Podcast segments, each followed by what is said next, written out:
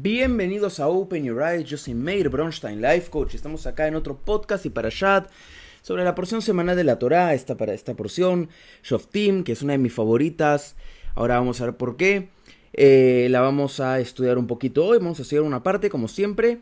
Pero antes quiero hacer una pregunta y pido que por favor me respondan en los comentarios de, de YouTube. Una pregunta muy simple, ¿han hecho ejercicio hoy día? Sí, si han hecho, ¿qué ejercicio? Si no, ¿qué están esperando? Quiero contarles que desde hace una semana he vuelto a correr, estoy súper lleno de energía, todos los días hago abdominales también, es muy importante mantenerse sanos y hacer ejercicio. Eh, así que por favor comenten en la caja de comentarios si ya hicieron ejercicio, si ya hicieron deporte y si no, ¿qué están esperando? Por otro lado, quiero agradecer a los sponsors de este podcast para allá, la familia Levy de acá en Jerusalén, que hoy, si Dios quiere, los voy a ver.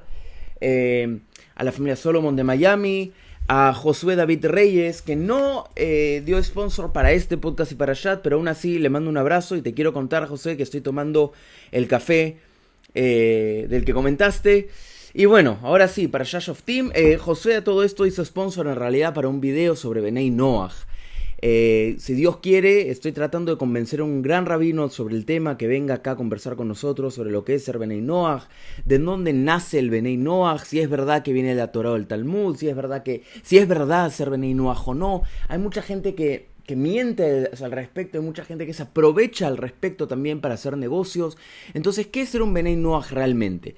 Y es muy importante saber que Benei Noach realmente viene, digamos, de Oraita, ¿no? Viene de la Torah es algo real, es algo importante y lo más importante es siempre abandonar la idolatría como lo hizo Abraham Avinu, padre querido como canta la canción en ladino y como también está escrito en... Eh, que lo hizo su padre, que le rompió todas las estatuas y le rompió todos los ídolos. Para Yad Shoftim, ahora sí.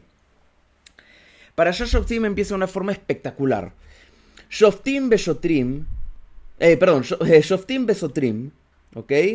Titen leja bejol sheareija, Hashem noten leja eh, lishbateija, eh, beshaftu eisa eh, mishpat tzedek. ¿Qué significa? Jueces y oficiales nombrarás para ti en todas tus ciudades que el Eterno tu Dios te otorgue, para tus tribus, para que juzguen al pueblo con recta, con justicia recta. Después continúa.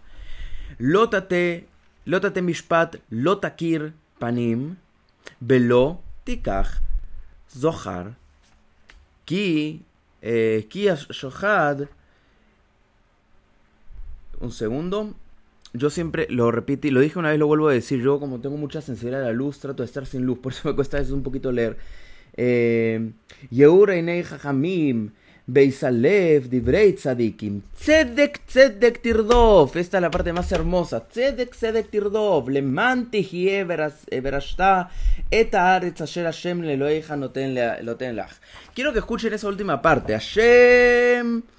Eh, no, eh, Lemanti hie. Lemanti hie. Beyarshta. Eta aretz asher Hashem leloeja noten lach. ¿Qué significa? Ahora vamos a ver con todo. Primero. Continúa el pasuk, no inclinará el juicio, no mostrará favoritismo y no aceptará soborno, ya que el soborno ciega los ojos de los sabios y tergiversa las palabras justas. Tzedek, tzedek tirdov, justicia, justicia ha de procurar. ¿Para qué?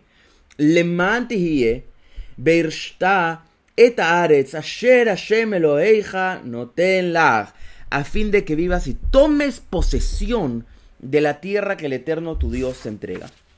Vamos a basarnos todo este podcast para allá solamente en este pasuk, en este primer pasuk.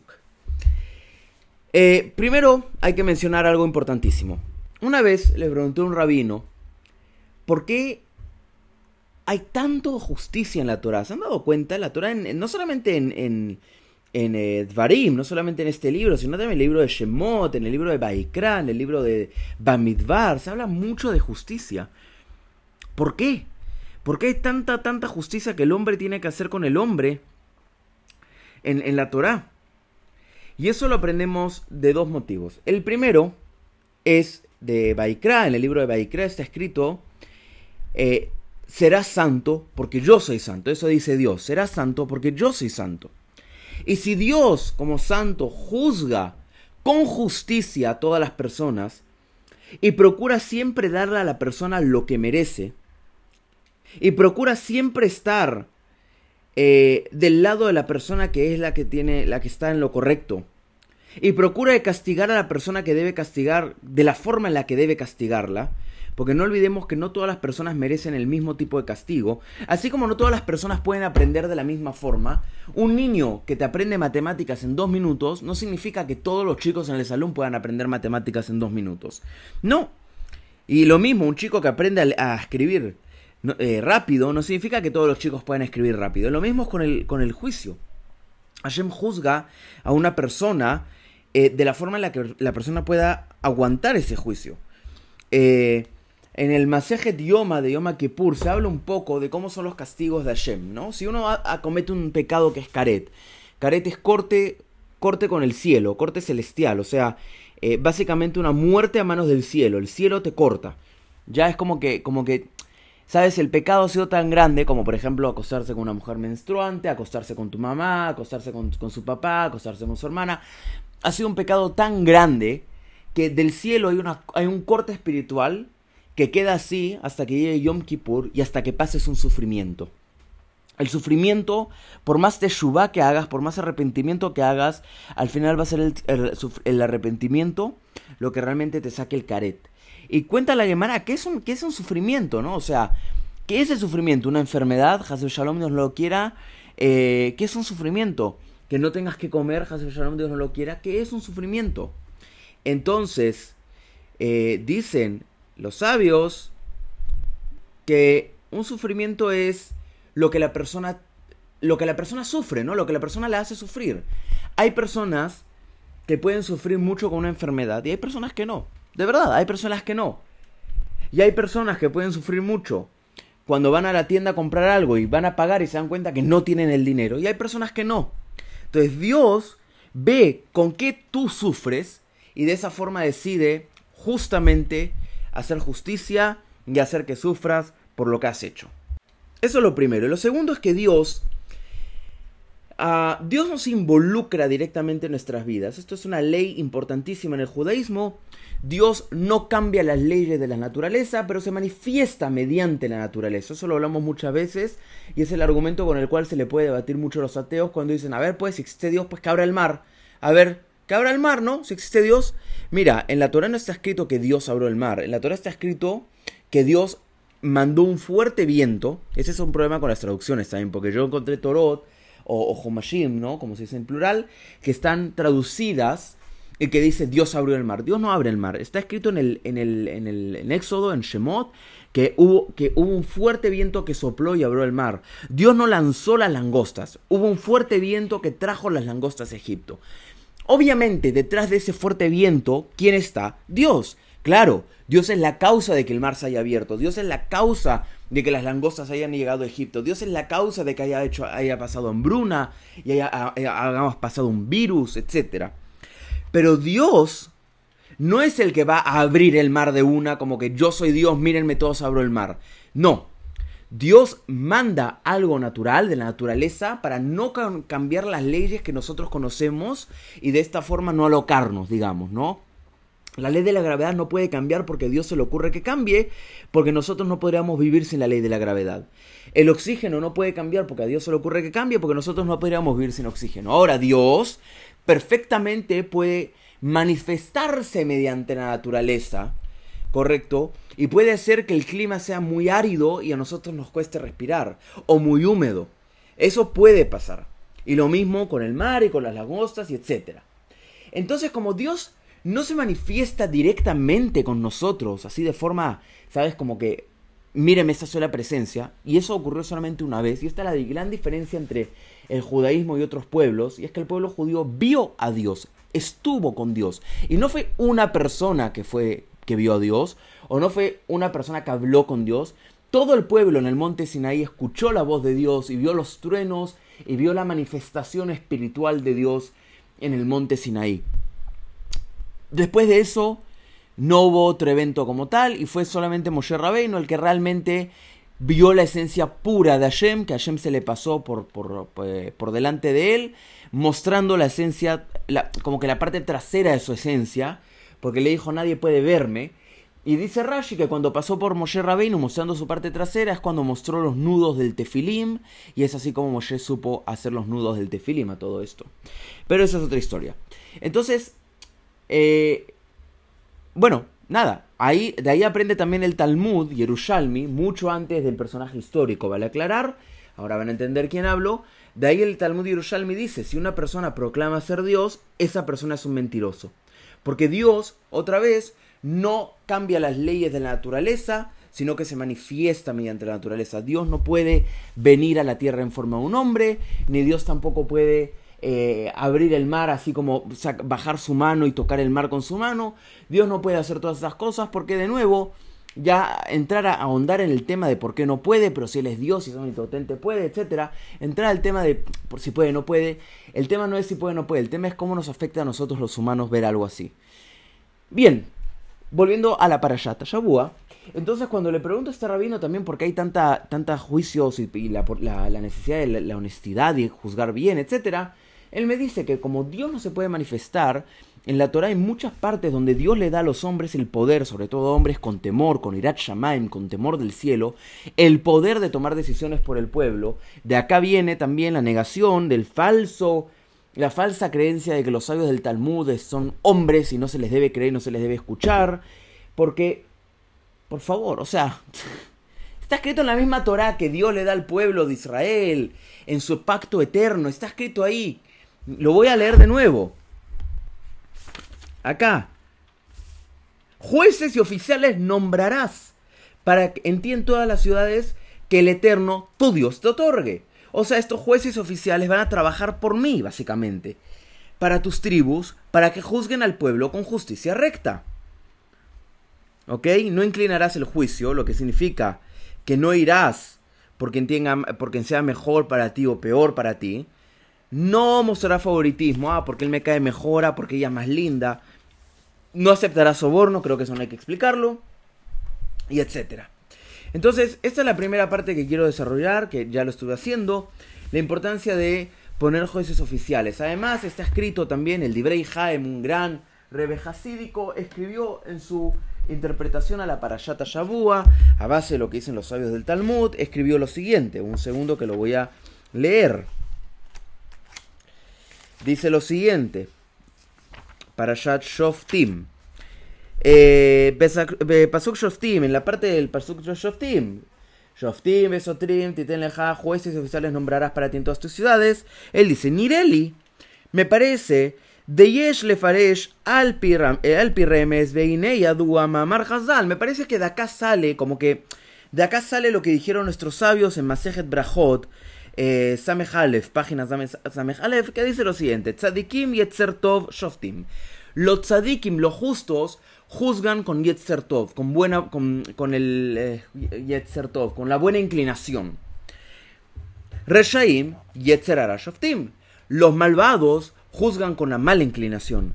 Veinonim, que somos la mayoría de todos nosotros, que somos la mitad, la mitad que tienen mala inclinación y juega un, poco, juega un poco con su mala inclinación, y los que tienen buena inclinación y tratan siempre de ir con su, con su buena inclinación. Zebes de eh, eh, perdón de esa forma eh, juzgan, ¿no? con, buena y con mala inclinación, ¿no? El, el, el, Beinoní dice, ¿no? El Beinoní dice como que, a ver, mira, esta chica es muy linda. Yo sé que quizá no tenga la razón, pero es que es muy linda. Por ahí yo le dejo, le doy la razón a ella y a ver si salimos. Pero no lo debería hacer porque no, porque no es la verdad, ¿no? Y así es como juzga. Oh, el, el, el, el Beinoní también juzga diciendo, por ejemplo, a ver, él es rico, y me podría hacer un favor después si lo juzgo favorablemente, pero no está bien hacer eso, ¿no? Y es una lucha. El Rasha, el malvado, dice, no, él es rico, por ende él tiene la razón. Y el Tzadik dice, no me importa que él sea rico, la justicia es, la justicia es la justicia, valga la redundancia tres veces, y la verdad es la verdad, valga la redundancia, así que voy a juzgar como se tiene que juzgar y que sea la persona no rica o la persona que es menos favorecida la que tenga la verdad, etc. Y por eso es tan importante jueces eh, poner jueces, ¿no? Jueces y oficiales con irat shamaim, con temor al cielo, que sean quienes juzguen a favor al pueblo. Tzedek Tzedek Tirdov, Justicia, justicia es de procurar. Muchos antisionistas que son judíos, o sea, lo peor que puede existir, un judío antisionista es, en pocas palabras, un judío que no, que no respeta a otros judíos. Un judío antisionista es básicamente un judío un judío enemigo del pueblo de cierta forma. Está bien tener ciertos roces con la idea del Estado de Israel, está bien estar en contra del Estado de Israel en ciertas cosas, pero decir que los judíos no deberíamos estar acá y que estamos robándole tierra a otro pueblo, que cosa que es mentira, porque hay formas de probar que los judíos pertenecemos a este pueblo muchísimo antes, y hay que saber que el la denominación palestina árabe es algo totalmente novedoso porque antes del 60, antes de los años 60, ser palestino era sinónimo de ser judío. ¿Ok? Entonces, aprovecharse de que la gente, ¿no? Aprovecharse de que la gente no investiga y no estudia y lee, lo, lo primero que lee es el comentario de un chiquillo en Twitter y dice, ah, esta es la verdad, no está bien. No está bien, hay que leer historia, hay que informarse y si ustedes buscan en cualquier diccionario de antes de, de, del, de los años 60 y buscan la palabra Palestina, ¿qué les va a aparecer? Hagan el trabajo. Muy bien. Eh, Tzedek Tirdov, siempre es importante continuar la frase, sobre todo para los que quieren decir, no, pero mira tú lo que haces con el Estado, etc. Le mantie, le mantigie, perdón, eta eretz asher Hashem Eloheja no a fin de que vivas y tomes posesión de la tierra que el Eterno tu Dios te entregue. ¿Qué significa tomar posesión? Tomar posesión. Perdón, primero quiero leer lo que dice Rashi. Rashi dice: eh, A fin de que vivas y tomes posesión, el nombramiento de jueces aptos es capaz de hacer que el pueblo de Israel viva y se asiente en su tierra. ¿Ok? Tener jueces aptos es tener jueces que dejen vivir a la persona que nos deja vivir en la tierra y que condena a la persona que no nos deja vivir en la tierra. Tener jueces que digan hay que hacer guerra porque estas personas son un peligro para la existencia del pueblo judío en su tierra y que se haga guerra. Y jueces que digan no hay que hacer guerra, pero hay que buscar de esto y extripar de estas personas a los malvados que nos ponen en peligro. Eso es Tzedek Tzedek Tirdov. Tzedek Tzedek Tirdov no es, ah, ustedes los judíos acaban de tomar posesión de otra tierra que no les pertenece realmente y no sé qué y no sé cuánto. Asesinos, apartheid. Me río mucho porque ayer estuve en el doctor y el doctor que me atendió, Mahmed Albert, es árabe, o sea, terrible el apartheid, ¿eh? que un doctor árabe me atienda. Eso, en, en, el, en Sudáfrica, apartheid, todos los doctores eran negros, ¿correcto? Se podía ir a un doctor negro, ¿correcto? Porque acá en Israel, con el apartheid que tenemos, terrible, ¿no? Obviamente sarcásticamente, terrible, ¿no? Eh, mi doctor es árabe. Por favor, tontería lo que le dice la gente. Y lo que cree la gente. Pero bueno, ¿no? Entonces eso, de que ustedes hacen apartheid, no sé qué, no sé cuánto. Acá nos dice nuestro testamento, lo que tendría que ser el testamento de nuestra tierra, y de Bezrat Hashem, Bimera Beyomaini, con la llegada del Mashiach en nuestros días, va a ser el testamento, el, la constitución de nuestra tierra. Eh, justicia, se debe procurar justicia en esta tierra para conquistarla, para tomar posesión, para extraer y, sacar a la persona que nos hace daño y no nos deja vivir en paz en nuestra tierra de Eretz Israel. De eso se trata Tzedek Tzedek Tirdov. Se los cuento a los que realmente creen que no es así. Sépanlo, es así. Muy bien. Eso es todo lo que quería contarle a Parashat Shabua. Ahora vamos a dar pequeños detalles interesantes. Continuación dice lo siguiente: No plantarás para ti un árbol de culto o cualquier árbol junto, al altar, junto al altar del Eterno, tu Dios, que hagas para ti. De acá aprendemos, y por eso los judíos nos molesta tanto, que en el Arabait, que es donde está la mezquita dorada, que es el Arabait, es, es eh, donde estaba nuestro sagrado templo, donde va a estar nuestro sagrado templo, Vimera Beyameinu, en, en nuestros días, amén, hayan árboles. Porque la Torah te está diciendo acá, no plantarás para ti un árbol de culto o cualquier árbol junto al altar del Eterno. Por eso es que no se debe plantar árboles en el Arabait, en, donde hoy está la mezquita. A todo esto quiero contarles una cosa también, aprovechando Tzedek Tzedek Tirdov, la frase. Quiero contarles, porque la gente dice, no, porque no es, verdad que hubo templo, sé qué. La forma eh, en árabe a Jerusalén, a Jerusalén, se le denomina Al-Quds. Y Al-Quds deriva de Bay al-Maqdis, que significa en árabe el nombre del templo judío. O sea, el Beit HaMikdash en hebreo. Eso lo quería decir. Para la gente que no sabe por qué se llama Al-Quds en árabe, significa, se llama Al-Quds porque acá estaba nuestro templo. Hasta en el idioma árabe lo reconocen. Bien. Eso es una cosa muy interesante. También en la. En, la, en Shoftim se nos habla de que los Koanim y los Levim, toda la tribu de Levi, no tienen parte eh, ni patrimonio junto con Israel y por ende todo lo que sean ofrendas del Eterno y todo ellos lo comerán porque no tienen una parte de Israel, no tienen una, parte de tierra, no tienen parte de plantaciones, etc. Y por eso es importante darle a ellos su ración. ¿Ok?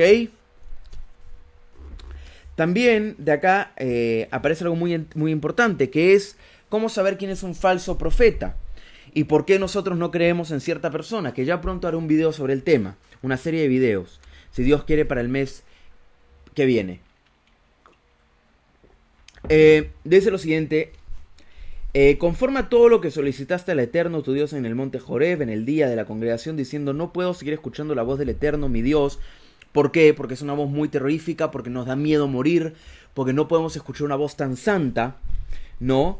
Y continúa, y ya no puedo ver este fuego inmenso para que no muera lo que dije antes, ¿no? Que los judíos, el pueblo judío entero, vio al Eterno, lo vio, lo vio, vio cómo Hashem nos daba la Torah. No es que acá vino una persona y dijo yo soy Dios o yo hablé con Dios. Acá todos lo vimos. Eh, y a todo, todo esto voy a aprovechar porque hago decir el pueblo judío y recibo comentarios diciendo no, mire, es el pueblo de Israel.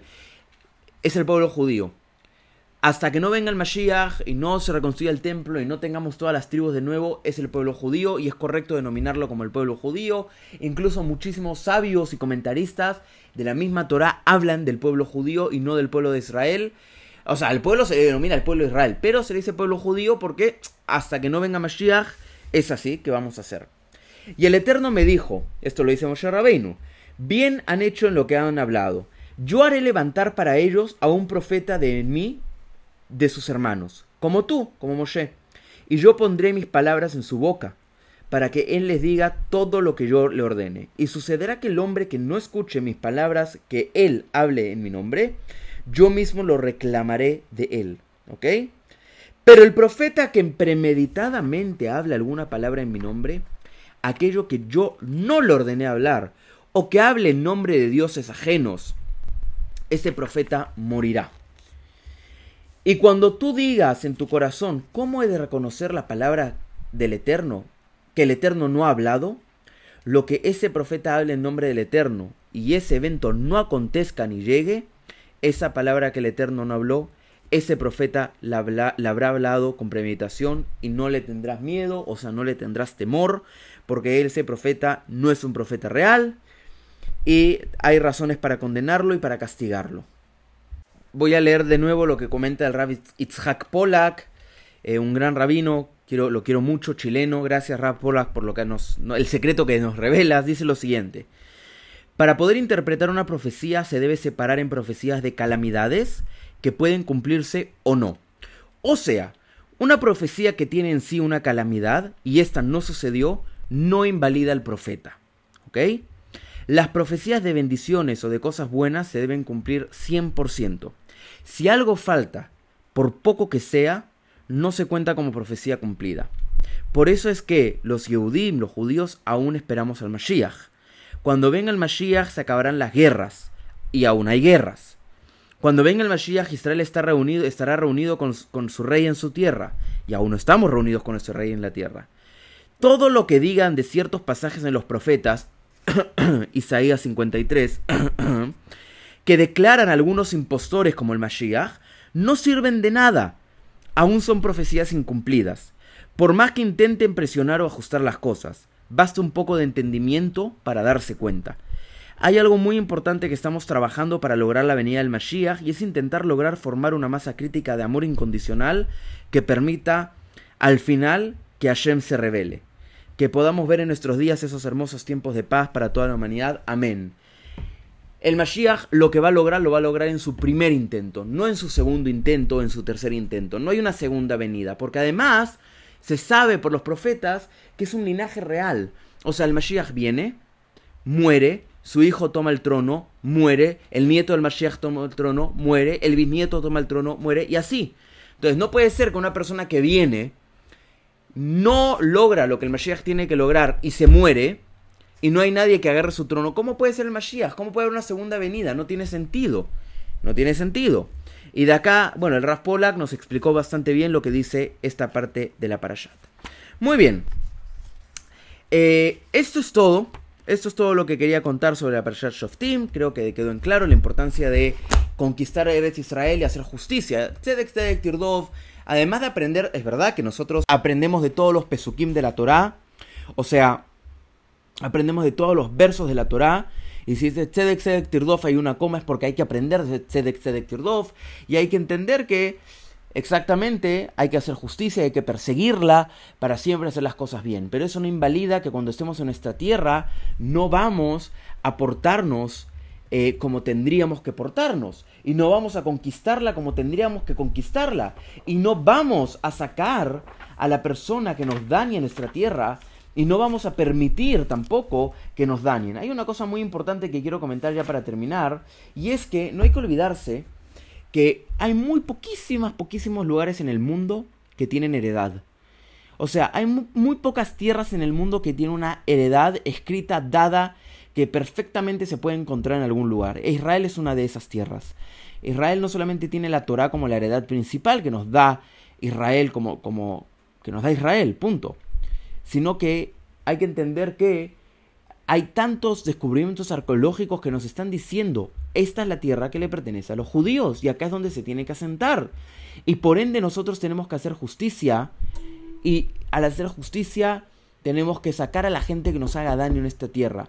Mi doctor, al que fui ayer, que es árabe, no hace ningún daño en esta tierra. Pero el terrorista palestino que va corriendo con un cuchillo a cuchillar a alguien, sí le hace un daño a esta tierra. ¿Y por qué nosotros, que tratamos de tener shalom, de tener paz, tenemos que compartir la tierra con aquellos que nos quieren exterminar y matar sin, sin, saben, sin, sin, sin eh, eh, escrúpulo alguno, ¿no? Así que bueno, la lucha de Israel no es contra el pueblo palestino, la lucha es contra el terrorismo árabe, el terrorismo islámico, mejor dicho, que es un terrorismo, como lo dije en un video, que cuando pueda cometer actos en Argentina lo va a hacer, como pasó en la AMIA, que curiosamente la persona que está bajo búsqueda del Interpol eh, por el atentado de la AMIA es ahora el nuevo, si mal no me equivoco, primer ministro o el nuevo eh, ministro de Relaciones o algo así de Irán. O sea, una locura total.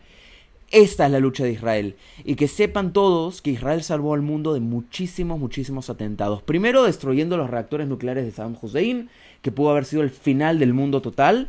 Y segundo, eh, eh, destruyendo, frustrando atentados terroristas islámicos en varios países. Soy Meir Bronstein, Life Coach. Como siempre, a continuación dejo las redes sociales. Y si quieres eh, ser sponsor de Open Your Eyes, abajo en los links de la descripción de este video, siempre también los links a PayPal. No se olviden de hacer deporte y no se olviden siempre de perseguir la justicia y de procurar hacer la justicia. Un abrazo y hasta el próximo podcast y para chat.